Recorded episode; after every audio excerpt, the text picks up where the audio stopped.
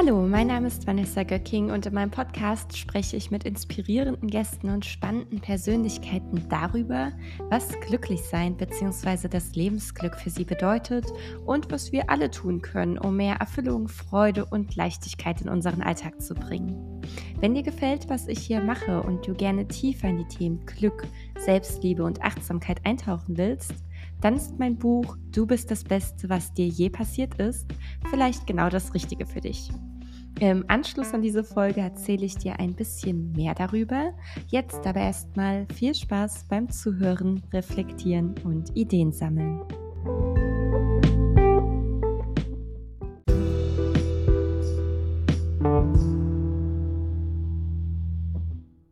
Willkommen zu einem weiteren spannenden Podcast-Interview bei Glücklichsein. Heute mit Chris Fader. Chris ist ein talentierter Musiker, inspirierender Podcaster, liebevoller Vater und jemand, der seinen ganz eigenen Weg zum Glücklichsein gefunden hat. In einer Welt, die oft von Erwartungen und Normen geprägt ist, hat Chris den Mut bewiesen, seinen eigenen Weg zu gehen. Er hat sich von den Fesseln der gesellschaftlichen Erwartungen befreit und ein Leben der Selbstbestimmung gewählt, das von seinen Werten und Überzeugungen geleitet wird. Von der Entscheidung, vegan zu leben, über das Loslassen von Alkohol und Zucker bis hin zur Wahl eines schulfreien Lebens für seine Kinder. Chris hat bewiesen, dass Glück oft in der Freiheit liegt, authentisch zu leben und eigene Entscheidungen zu treffen. Ich bin sehr gespannt auf unser Gespräch. Chris, schön, dass du da bist. Ja, vielen lieben Dank. Hallo Vanessa, ich freue mich sehr, hier zu sein. Ich freue mich auch, dass du hier bist. Und ich habe jetzt ja in der Einleitung schon einiges so über dich erzählt, ähm, habe auch noch ein paar weiterführende Fragen, insbesondere zu dem schulfreien Leben. Bevor wir da reingehen, mhm. Chris, was bedeutet denn für dich persönlich glücklich sein, beziehungsweise das Lebensglück?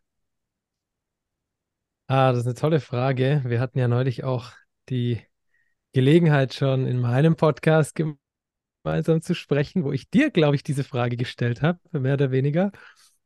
Und Glück, ah, das ist sehr schwierig, das so zusammenzufassen für mich, weil es so viele Facetten hat und von so vielen, also Glück so vieles bedeuten kann für mich. Was für mich persönlich ganz, was mir ein sehr glückliches Gefühl gibt, ist auf jeden Fall, du hast es gerade schon ganz schön im Intro gesagt, wirklich dieses authentische Leben, das wirklich Leben, was in einem steckt, was mit den eigenen Werten im Einklang ist. Und das führt für mich, und das beobachte ich jetzt eben seit einigen Jahren auf meinem eigenen Weg und dem Weg mit meiner Familie, führt das für mich automatisch zum Glücklichsein und zum glücklich, sich glücklich fühlen. Und da ist für mich, ja, so wie für mich so eine Art Schlüssel verborgen, dass man wirklich das das wahre Ich so ein bisschen lebt und, und das dann automatisch zu einem sehr, sehr glücklichen Gefühl führt, ja. Authentizität ist auch ein ganz, ganz wichtiger Wert für mich. Äh, gleichzeitig erfordert es ja dann doch ein bisschen Mut, immer zu sich selbst zu stehen und auch die Dinge zu tun, für die man brennt. Es war ja bei dir auch nicht immer so. Kannst du uns ein bisschen mehr über deinen Weg erzählen?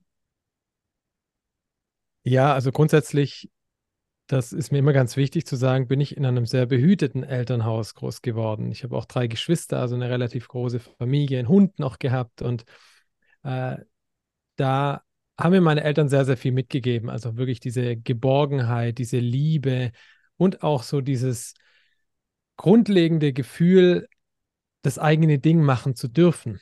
Ja, eben wirklich nicht so diese klassischen Erwartungen und du musst und dies und jenes. Das kam schon auch durch die Schule natürlich und durch eine gewisse Gesellschaftsstruktur ging das jetzt auch nicht spurlos an mir vorbei, aber ich muss echt sagen, meine Eltern haben mir da ein tolles Fundament mitgegeben und deswegen habe ich immer schon so ein bisschen versucht, mein Ding zu machen und habe da auch nie so richtig reingepasst in diese klassischen Strukturen.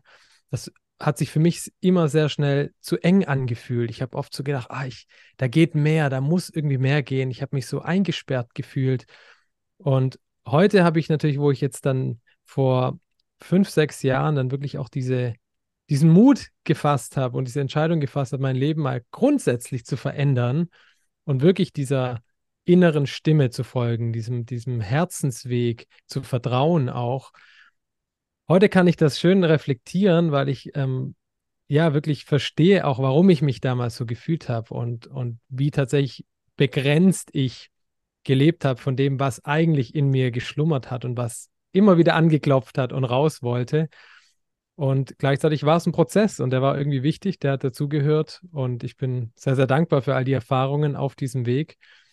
Aber du hast recht, es war nicht immer so, dass ich so lebe, wie ich heute lebe und mich so gut fühle auch, wie ich mich heute fühle.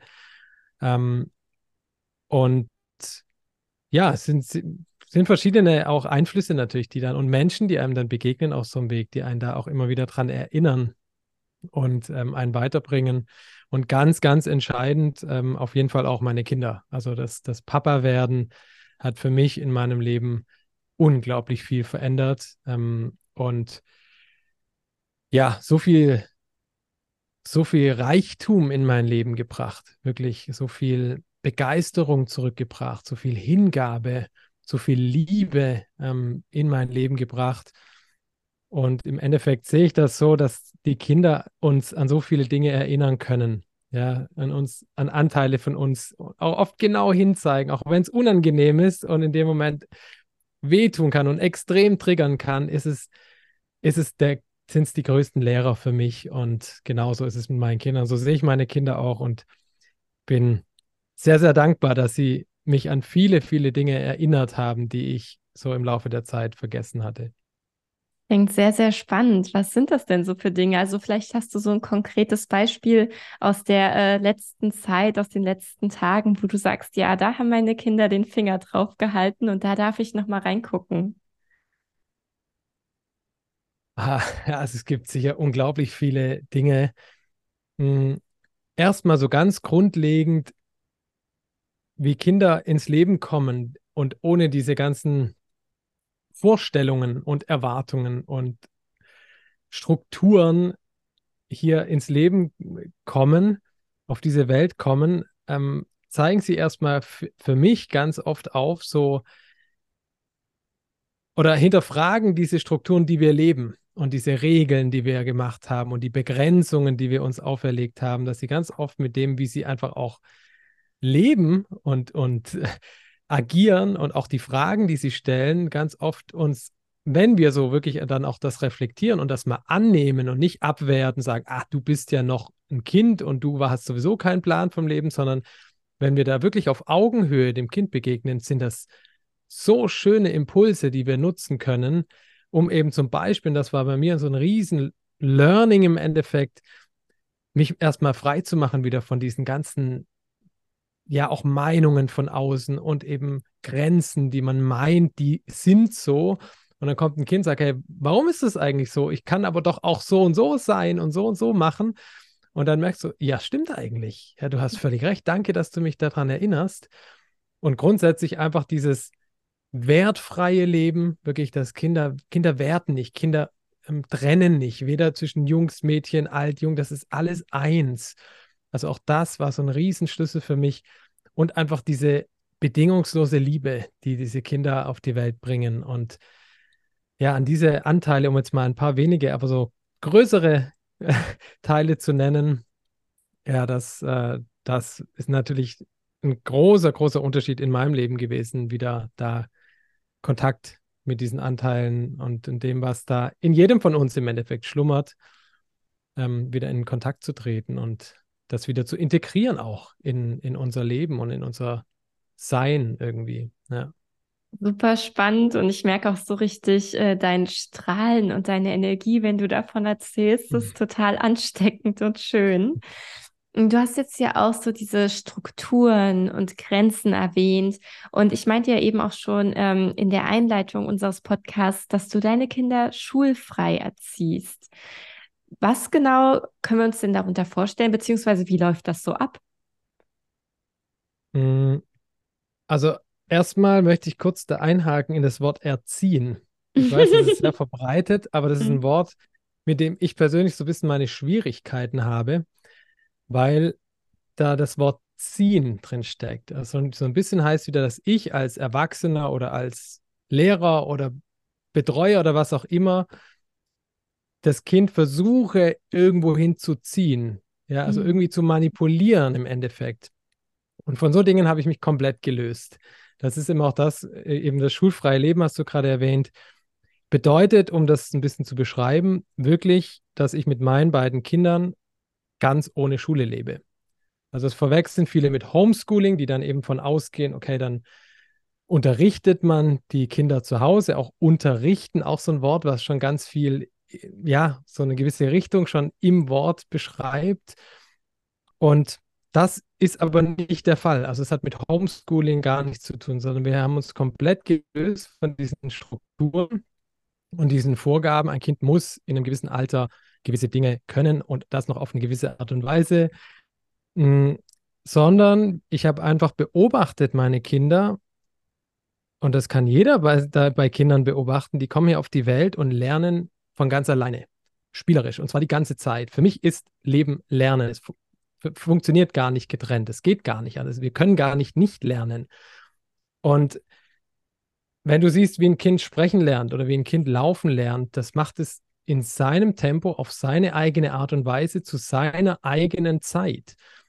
Und irgendwann verlieren wir völlig das Vertrauen und meinen dann, okay, jetzt, das Kind ist sechs Jahre alt oder sieben, so jetzt hört dieses natürliche Lernen auf, jetzt müssen wir von außen bestimmen und eben erziehen und das steuern, wann ein Kind lernt, wie es lernt, mit wem es lernt, wo es lernt, zu welcher Zeit es lernt.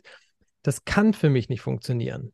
Ähm, und ich sehe eben bei meinen Kindern, dass das Leben so viel bietet und die Kinder sind so wissbegierig und so interessiert und die bringen so eine intrinsische Motivation mit, eine Begeisterung mit.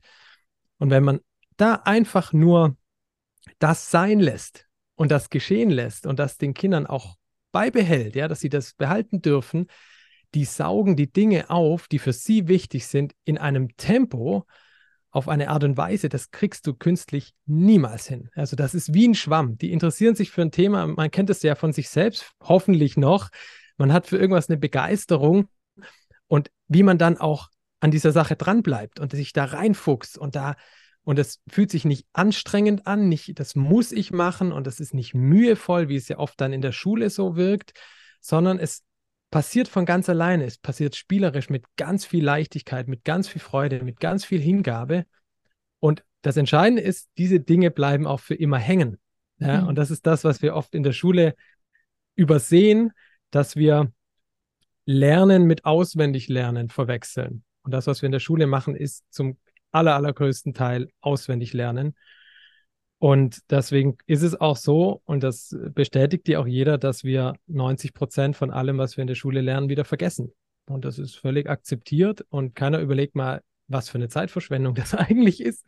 Ja, wenn wir zehn Jahre in der Schule sind und neun davon, neun Jahre, gerade in der Zeit, wo sich so viel bei uns festigt, im Jugendalter und all das, völlig verschwenden. Und ähm, klar, also ja, kann man noch vieles drüber sprechen, aber grundsätzlich ist das einfach, ist mir das wichtig, das zu unterscheiden, dass man es nicht in einen Topf wirft mit Homeschooling, weil das ist was anderes, sondern meine Kinder leben in, nach ihrem ganz eigenen Rhythmus. Das heißt zum Beispiel schon mal, ich wecke meine Kinder morgens nicht, ist was, was sich für mich völlig falsch anfühlt, ein schlafendes Kind zu wecken oder ein Kind, das spielt, zu unterbrechen.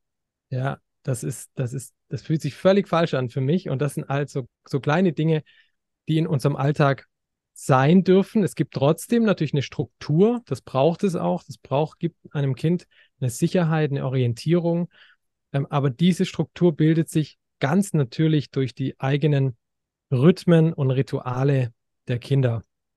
Und ja, da begleite ich heute, heute eben auch Menschen, die dahin möchten, die auch einfach merken, hey, diese Schule ist für mein Kind nichts. Und mein Fokus liegt auch gar nicht so drauf, die Schule schlecht zu reden oder sowas. Es gibt sicher ganz tolle Schulen, es gibt tolle Lehrer und es gibt sicherlich auch Kinder, für die das genau das Richtige ist. Oder zumindest besser ist, als zu Hause zu sein die ganze Zeit. Ähm, aber ich sehe einfach, für unseren Weg ist es genau das Richtige. Ich sehe jeden Tag, was es mit meinen Kindern macht. Also wie fröhlich, wie glücklich sie sind, ähm, wie sie in ihrer Kraft sind, wie sie genau wissen, ähm, auch was sie wollen, was sie begeistert, was sie alles wissen. Unglaublich, ja, was sie können. Ähm, also letzte Woche erst hat mir mein, hat meine Tochter einer gleichaltrigen Freundin Mathe erklärt, fünfte Klasse. Ich hatte Hausaufgaben und sie hat ihr das erklärt, wie das funktioniert und hat ihr noch drei alternative Rechnungswege aufgezeigt. Die hatte nicht eine Sekunde Matheunterricht in ihrem Leben. Aber wir, wir sind irgendwie so, äh, äh haben so Überzeugungen, dass die Dinge im, im normalen Leben irgendwie dann nicht gelernt werden würden, auch lesen und schreiben und so, das ist totaler Quatsch. Also das ist, das findet alles in einem realen Leben statt. Also kommen die Kinder gar nicht darum, irgendwann damit in Berührung zu kommen. Und dann gibt es den für sie richtigen Moment, wo das relevant ist, wo das irgendwie einen Sinn hat, sich damit jetzt auseinanderzusetzen. Und dann, wie gesagt, passiert genau dieses, dieser Effekt, dass sie es in einem Tempo aufsaugen, verinnerlichen und auch für immer abspeichern. Wie gesagt, das, das können wir künstlich von außen gar nicht so herstellen, gar keine Chance. Super, super spannend. Ich habe dir die ganze Zeit äh, aufmerksam gelauscht äh, und mir sind dazu direkt ganz, ganz viele Gedanken gekommen. Zum einen fand ich sehr interessant, dass du äh, diese Begrifflichkeit Erziehen nochmal klar unter die Lupe genommen hast. Denn ich bin auch ähm, ja ein großer Fan davon, Sprache sich bewusst anzugucken, sie auch bewusst einzusetzen muss sagen, dass ich das in dem Bereich äh, von Kindern, äh, Kindererziehung, Kinderleben, wie auch immer wir das gerne nennen möchten, noch nicht gemacht habe, weil das für mich jetzt einfach noch nicht so ein Fokusthema ist. Ähm, ich fand es aber super plausibel, wie du das ähm, erklärt hast und werde mich damit, glaube ich, nochmal näher auseinandersetzen. Ähm, eine weitere Frage, die sich mir so ein bisschen aufgedrängt hat, täusche ich mich oder besteht in Deutschland Schulpflicht? Weil du bist ja, glaube ich, mit deiner Familie in Schweden. Davor wart ihr auch in Portugal. Ähm, aber soweit ich weiß, besteht in Deutschland Schulpflicht. Das heißt, das ist ja vielleicht für viele hierzulande, wo ich jetzt sitze, gar nicht so unbedingt umsetzbar, oder? Also ja, es besteht die Schulpflicht, wobei das auch, wo wir jetzt schon bei den Begrifflichkeiten sind, für mich nicht das Problem darstellt, weil Schulpflicht bedeutet, so wie ich es verstanden habe, dass der Staat verpflichtet ist, Schulen bereitzustellen, kostenlos für die Kinder, was erstmal per se gut ist, finde ich. Ja, was das eigentliche Problem ist, und das gibt es tatsächlich nur in Deutschland, Schweden und in Nordkorea, ist dieser Schulzwang. Also, dass du wirklich auch in diesem Gebäude sein musst.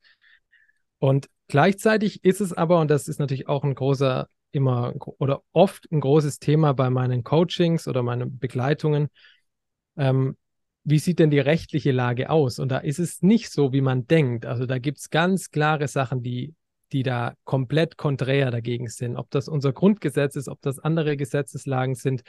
Also es ist ein hochspannendes Thema, sich da mal reinzuarbeiten. Und Fakt ist auf jeden Fall, es gibt immer mehr Familien, auch in Deutschland, die ganz ohne Schule leben und nicht irgendwie heimlich im Verborgenen und irgendwie illegal sozusagen, sondern das wirklich ganz offiziell machen, sich dafür einsetzen und das sind auch nicht mehr einzelne Familien, sondern das ist eine ganze Bewegung, die da im Gange ist. Also da tut sich unglaublich viel. Ich habe da ganz gute Einblicke hinter die Kulissen und ja, da ist ganz viel im Gange. Also da ist, das ist, ich weiß, viele schreckt das ab und sagen, oh, hier ist ja Schulpflicht und ich kann ja nichts machen. Das stimmt aber so nicht. Und viele von den Geschichten, die da draußen kursieren, wie das Jugendamt wird kommen, mir mein Kind wegnehmen und sowas, das ist, das ist nicht wahr. Das ist, so einfach ist es nicht, wie es mhm. anscheinend so im Umlauf ist. Also, ähm, es ist ein sehr spannendes Thema, kann man natürlich lange drüber sprechen, aber ja, es ist möglich, auch in Deutschland ohne Schule zu leben. Ähm, sicherlich nicht so einfach wie in anderen Ländern, wo das völlig normal ist, zum Beispiel auch Homeschooling zu machen. Ähm, aber ja, es ist machbar, gar keine Frage. Ja, und was spannend. spannend ist, wenn wir ganz kurz noch eine, so ein, ein Mini-Einblick in die Gesetzeslage. Es gibt ein Sonderstatusverhältnis. Und das bedeutet, dass äh, eine gewisse Gruppe oder gewisse Menschen mh, hm, ja eingeschränkt sind in ihren Rechten. Und äh, grundsätzlich gilt auch Grundgesetz und alles, auch wichtig zu wissen, auch für unsere Kinder. Das heißt nicht erst ab 16 oder erst ab 18, sondern das gilt genauso für alle Menschen in Deutschland, egal welchen Alters. Und dann gibt es dieses Sonderstatusverhältnis, Äh, und das umfasst heutzutage zwei Gruppen. Das ist einmal sind das die Gefangenen, also Menschen, die im Gefängnis sitzen, und die Schüler. Also da siehst du schon den Zusammenhang, ja, wo du echt sagen musst, was haben unsere Kinder eigentlich verbrochen? Ja, dass man sie wirklich gleich behandelt, auch nach dem Gesetz wie Gefangene. Ähm, also es, es, äh, es wird einem viel, vieles klar, wenn man da mal reinschaut. Einerseits in die Geschichte der Schule, also was sind eigentlich die Grundmotive und die, die Strukturen überhaupt der Schule. Aber auch so die gesetzliche Lage ist, ist super spannend. Also da kann ich nur einladen, ähm, da mal ein bisschen tiefer zu gehen für die Menschen, die es interessiert. Ja, sehr, sehr spannend. Ich glaube, darauf werde ich nochmal zurückkommen und dich mit Sicherheit auch nochmal ein bisschen löchern. Äh, nun fand ich es interessant, dass du meintest, dass auch äh, deine Tochter zum Beispiel sich gerne mit Mathe beschäftigt. Und ich finde das auch super, super schön, wenn wir auch als Erwachsene wieder lernen, mehr so den Weg der Freude zu gehen und nicht ständig im Hamsterrad festhängen und einer Verpflichtung nach der nächsten hinterherrennen.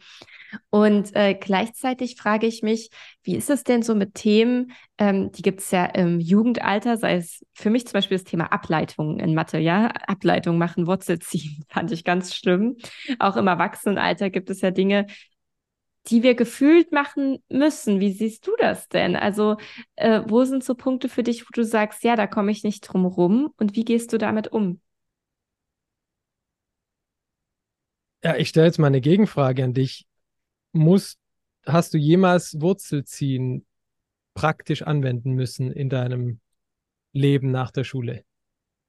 Naja, nach der Schule ja, im Studium noch so ein bisschen. Aber so im ähm, praktischen Alltagsleben so? Im praktischen Alltag nicht, nee. Ja, und das ist genau, genau der Punkt, wo, wo wir uns öfter fragen dürfen, wo auch ich mich als Schüler oft gefragt habe, warum muss ich das lernen?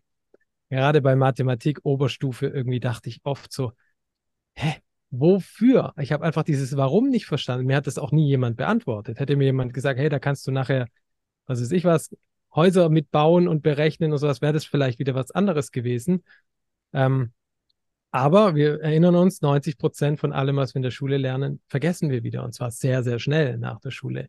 Und das, was hängen bleibt, hat uns in irgendeiner Art und Weise emotional berührt. Das ist also ob das der Lehrer war, der uns mit dem wir irgendwie eine Verbindung hatten, ob das das Thema war, das uns interessiert hat, ob es irgendwie relevant war für uns in dem Moment, die Information. Das sind Dinge, die müssen gegeben sein. Anders auch, wissen wir aus der Neurologie, kann das ja gar nicht, kann es gar nicht abgespeichert werden. Es geht ins eine Ohr rein, ins, vom anderen wieder raus. Und auch da wieder die große Einladung für mich selbst, mich von diesen ja, Normen irgendwo auch zu verabschieden und sagen, ja, das muss man können und das, ja, Wurzel ziehen. Und zwar, meine Tochter kann Wurzel ziehen. Ja, sie ist irgendwie mal drüber gestolpert und fand es dann mega spannend. Was ist das? Ja, und dann erklärst du es ihr in 30 Sekunden und es ist für immer abgespeichert. Dann hast du wieder genau wieder das. Und gleichzeitig wissen die so vieles in so vielen anderen Bereichen, einfach was sie interessiert. Ja.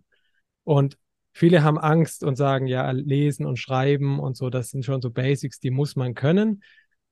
Würde ich zustimmen, aber auch hier in unserer Welt, wo wir leben, ist das so präsent, dass die, die Kinder gar nicht drum herum kommen, da früher oder später mit in Kontakt zu gehen. Ja, mhm. und, und sich dann von alleine, nicht jetzt mit sieben Jahren, vielleicht auch noch nicht mit neun und vielleicht auch nicht mal mit elf, ja, aber irgendwann wird der Moment kommen, wo das Kind von alleine auf zu dem Punkt kommen, wo es merkt, oh, das kann hilfreich sein, wenn ich das weiß oder wenn ich das kann. Und dann ist, wie gesagt, die intrinsische Motivation wieder da und dann zack, so schnell kannst du gar nicht schauen, wie das Kind auf einmal lesen und schreiben lernt. Ja, ja. Oder, jetzt mal also, so zurück zu, zu dir. Also das, äh, ich, ich wollte das mit den Ableitungen eigentlich nur so als Beispiel nehmen, weil ich mich auch frage, jetzt du in deinem Erwachsenenleben als Individuum, äh, Gibt es auch für dich noch Dinge, wo du das Gefühl hast, du musst diese Sachen machen, du hast nicht so richtig Lust zu, aber sie wollen halt erledigt werden? Oder sagst du für dich, nee, für mich macht eigentlich alles Freude, was ich mache, beziehungsweise ich sehe hinter allem einen Sinn und genau deshalb tue ich es auch? Ja, also ich lebe heute schon so, wo ich sagen kann, das, was ich tue, mache ich mit einer unglaublichen Hingabe und einer Begeisterung und eine Freude sind nicht immer Themen, die mich mega packen und die mich, also wenn ich jetzt eine Steuererklärung mache, dann ja, ist es nicht so, wofür ich mega brenne, aber ich weiß wieder hier, wofür ich es tue. Ja, also auch da, wo ich mich selbstständig gemacht habe, vor vielen, vielen Jahren, ich hatte keinen Plan, welche Unternehmensform gibt es, auf was muss ich achten, wie ist das rechtlich, wie ist das steuerlich. Ich habe nichts davon gewusst. Was ich aber wusste, ich möchte mich selbstständig machen. Und das war meine Motivation, mich hinzusetzen und mich in all diese Themen, auch wenn sie mich grundsätzlich nicht interessieren, reinzuarbeiten, weil ich, ich wusste, wofür ich es mache. Ja? Es war ein Sinn dahinter. Und genauso ist es mit allen anderen Dingen auch im Leben. Äh, und ja, ich glaube, das ist das für mich das Natürliche. Also, dass da mhm. automatisch auch Bereiche reinkommen, wo wir sagen, das ist jetzt nicht das, wo mein Herz aufgeht, aber ich weiß, es gehört irgendwie ein Stück weit dazu. So. Ja. Hilft dir das als Antwort? Das hilft mir total. Und äh, bei Steuererklärung bin ich ganz bei dir. äh, ist jetzt auch nicht meine Lieblingsaufgabe und gleichzeitig finde ich es okay, es zu machen, ähm, weil ich mein Wozu oder mein Wofür eben kenne. Das ist äh, wirklich ein ganz, ganz wichtiger ja. Punkt. Und jetzt bist du ja selbstständig, machst ja auch ganz viele verschiedene Sachen, unter anderem auch Musik. Was bedeutet denn Musik für dich und dein Lebensglück? Wow, Musik ist ja irgendwo meine Sprache, würde ich sagen. Mein Ausdruck auch. Musik begleitet mich schon ein ganzes Leben. Ich wollte ganz, ganz früh auf meinen eigenen Wunsch hin wirklich Geige lernen. Und das haben mir meine Eltern auch ermöglicht. Ich habe mit sechs Jahren angefangen, Geige, Geigenunterricht zu bekommen. Und bin allgemein einfach zum Glück auch in einem sehr musikalischen Elternhaus groß geworden. Wir hatten ein Klavier zu Hause, wo ich dann relativ früh mich hingesetzt habe und Sachen ausprobiert habe. Und es begleitet mich wirklich schon ähm, ein Leben lang. Und ich hatte ähm, wirklich auch, da bin ich sehr, sehr dankbar darüber, einen Musiklehrer in der Schule, der mit so einer Freude und Begeisterung Musik gemacht hat, der erstmal ein unfassbar guter Musiker war, ähm, aber einfach genau diese Begeisterung so vorgelebt hat, die war so ansteckend, ähm, dass ich ihm so, so dankbar bin, dass er auch da einfach das, ja, diese, diese Freude für die Musik so vorgelebt hat. Und ja, daher begleitet es mich schon, schon ganz lange, bis, bis heute das einzige Instrument, bei dem ich Unterricht hatte, die Geige.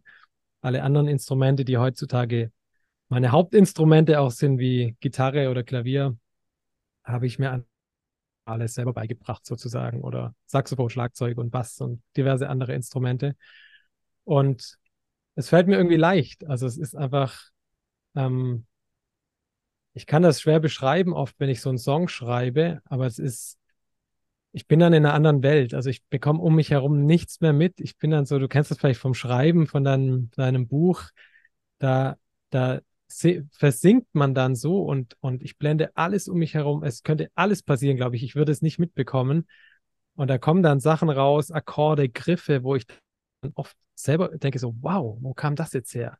Ich weiß nicht mal, wie dieser Akkord heißt. Es spielt auch keine Rolle. Ich habe den noch nie gegriffen, aber er ist da und er passt genau in diesem Moment, in dieser Stelle des Songs perfekt rein.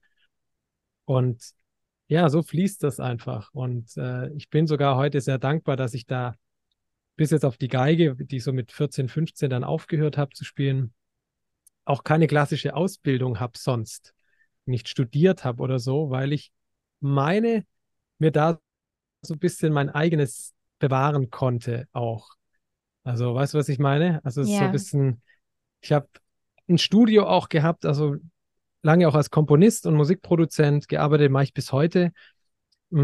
Und habe das oft beobachtet, dass die studierten Musiker, die sind natürlich unglaublich gut an ihrem Instrument und technisch einwandfrei, aber oft, nicht immer, aber oft hat so ein bisschen der, das eigene gefehlt, so das, das Herz war nicht so richtig dabei. Es war so, so ein bisschen auswendig gelernt und ja, ich, ich kann dir das runterspielen, was du mir da vorgibst, aber so, ja, der eigene Ausdruck, so ein bisschen der, der Charakter irgendwo hat, habe ich oft so ein bisschen vermisst bei diesen Leuten. Mhm. Ja, deswegen bin ich ganz froh, da so einen ganz eigenen Weg auch beschritten zu haben. Ich kann das beides ja. vom Schreiben her gut nachvollziehen. Also zum einen dieses darin versinken und die Zeit verlieren und so ganz in diesem Element sein. Ähm, also dieses klassische Flow-Gefühl, ja, was man ja vielleicht auch kennt. Und ähm, zum anderen auch dieses frei einfach loslegen, ohne klassisch darin ausgebildet worden zu sein. Es gibt zum Beispiel auch ein Studium kreatives Schreiben ähm, oder ja klar, nochmal eine andere Richtung Journalismus etc. Und ich habe dann auch zwischendurch immer mal gedacht, ach Mensch, hätte ich doch da mal vielleicht das auch studiert, obwohl ich mit meinem Studium super happy bin und war. Äh, mittlerweile habe ich mich davon gelöst, ja, weil äh, ich mir auch so denke, hey, die Geschichten, also jetzt mein erstes Buch ist ja eher so Richtung Ratgeber, aber ich schreibe jetzt schon an dem zweiten und das äh, ist doch eher etwas beltristisch angehaucht und so wird es mit Sicherheit auch weitergehen. Und diese Geschichten, die sind ja nicht in mir, weil ich sie irgendwo gelernt habe, sondern weil es sich gefühlsmäßig so ergibt, wie bei dir die Akkorde. Und äh, insofern ja, finde ich, hast du es richtig schön beschrieben und ich habe mich gerade sehr, sehr abgeholt gefühlt. Hm, schön. Ja. Chris? Ja, ich, ich möchte das nicht sagen, dass das schlecht ist, wenn man so einen Weg geht. Das ist, kann ja auch unglaublich bereichernd sein, irgendwie in so einem Studium oder wie auch immer.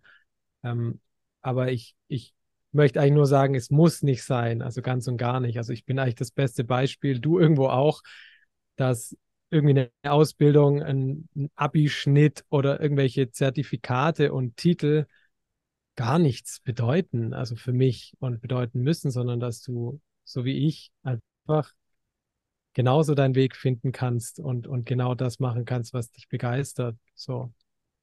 Absolut. Ja. Chris, wenn du jetzt nochmal so auf unser Gespräch zurückguckst, wir hatten es ja so von Freiheit, von Autonomie, Selbstbestimmung und dem Weg der Freude gehen. Was sind vielleicht noch ein oder zwei Botschaften, die du unseren Zuhörenden zum Thema Lebensglück und Glücklichsein gerne noch mitgeben möchtest?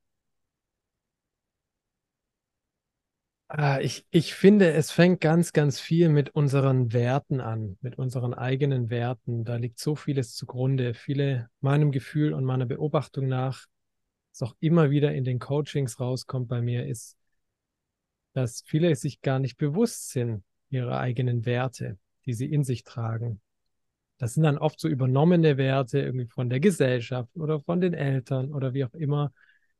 Hm, aber wenn man wirklich da mal wieder Zugang findet zu dem, was wirklich tief in einem ganz echt da ist an Werten und man da eigentlich so sein Leben ein Stück weit darauf ausrichtet, ähm, seine Prioritäten danach richtet und natürlich damit auch die Entscheidungen fällt, ist für mich, wie wir es ganz am Anfang schönerweise hatten, ähm, das Glück und das Wohlfühlen eine logische Konsequenz. So, weil dann bist du im Einklang mit dem, was wirklich auch in dir raus möchte. Sonst bist du, was ganz viele Menschen, glaube ich, jetzt auch ähm, nachfühlen können, so ein bisschen im, im Zwiespalt. Du bist so im, im, ah, da ist ständig so eine, so eine Spannung da, eine Anspannung, so eine Reibung zwischen dem, was man lebt und das, was aber eigentlich in einem drin schlummert. Und das ist so eine Diskrepanz, die wahnsinnig anstrengend ist, die auch unzufrieden macht, unglücklich macht und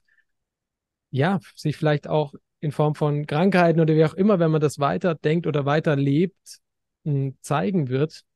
Und wenn man da wirklich im Kern mal anfängt, ähm, da ist, da ist ganz viel Potenzial für mich begraben, eben dann auch wirklich ein Leben im, im Glück zu führen. Ich bin da ganz bei dir. Ähm, du meintest schon, wir hatten es am Anfang davon, genau, da kam auch das Stichwort Authentizität. Und die Grundlage dafür ist eben, wie du schon meintest, dass wir uns im Kern mit uns beschäftigen, dass wir uns auch Zeit geben für Selbstreflexion, Selbsterkenntnis, gucken, hey, was steckt eigentlich in mir, was möchte da gerne raus? Und äh, insofern, ja, äh, unterschreibe ich das, was du gerade gesagt hast. Chris, ich fand es richtig, richtig schön mit dir zu reden. Ich finde es sehr spannend, welchen Lebensweg du gegangen bist. Und ich kann es gar nicht erwarten, unsere Folge zu veröffentlichen. Ja, ich freue mich auch drauf. Danke dir für diesen wunderschönen, geborgenen Rahmen und diese Möglichkeit, hier auch in deinem Podcast zu sprechen. Ganz herzlichen Dank. Danke dir, Chris.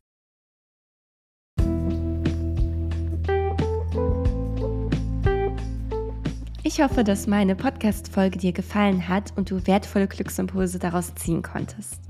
Wenn du dich nun auf eine tiefgründige Entdeckungsreise zu deinem Inneren machen, negative Glaubenssätze auflösen und das Leben erschaffen willst, das wirklich zu dir passt und dich von Herzen glücklich macht, dann habe ich etwas für dich. Mein Buch Du bist das Beste, was dir je passiert ist. Mein Buch ist gefüllt mit inspirierenden Geschichten, fundiertem Wissen und praktischen Übungen aus meiner Coaching-Praxis, um dir zu helfen, selbstbestimmt und frei deinen Weg zu gehen. Du erfährst, wie du liebevoll mit dir selbst umgehst und deine Lebensziele energetisch verfolgst. Ein detaillierter Glückstest zeigt dir, wie nah oder fern du deinem idealen Glück bist und in welchen Bereichen du es noch verbessern kannst. Darüber hinaus unterstützen drei kostenlose Audiomeditationen dich dabei, mehr innere Ruhe zu finden und deine Selbstliebe zu stärken. Mein Buch gibt es überall, wo es Bücher gibt, online auf Amazon, Hugendubel, Thalia und Co. Und natürlich auch im Buchgeschäft um die Ecke. Ich freue mich, wenn ich dich in dieser Form noch weiter begleiten darf.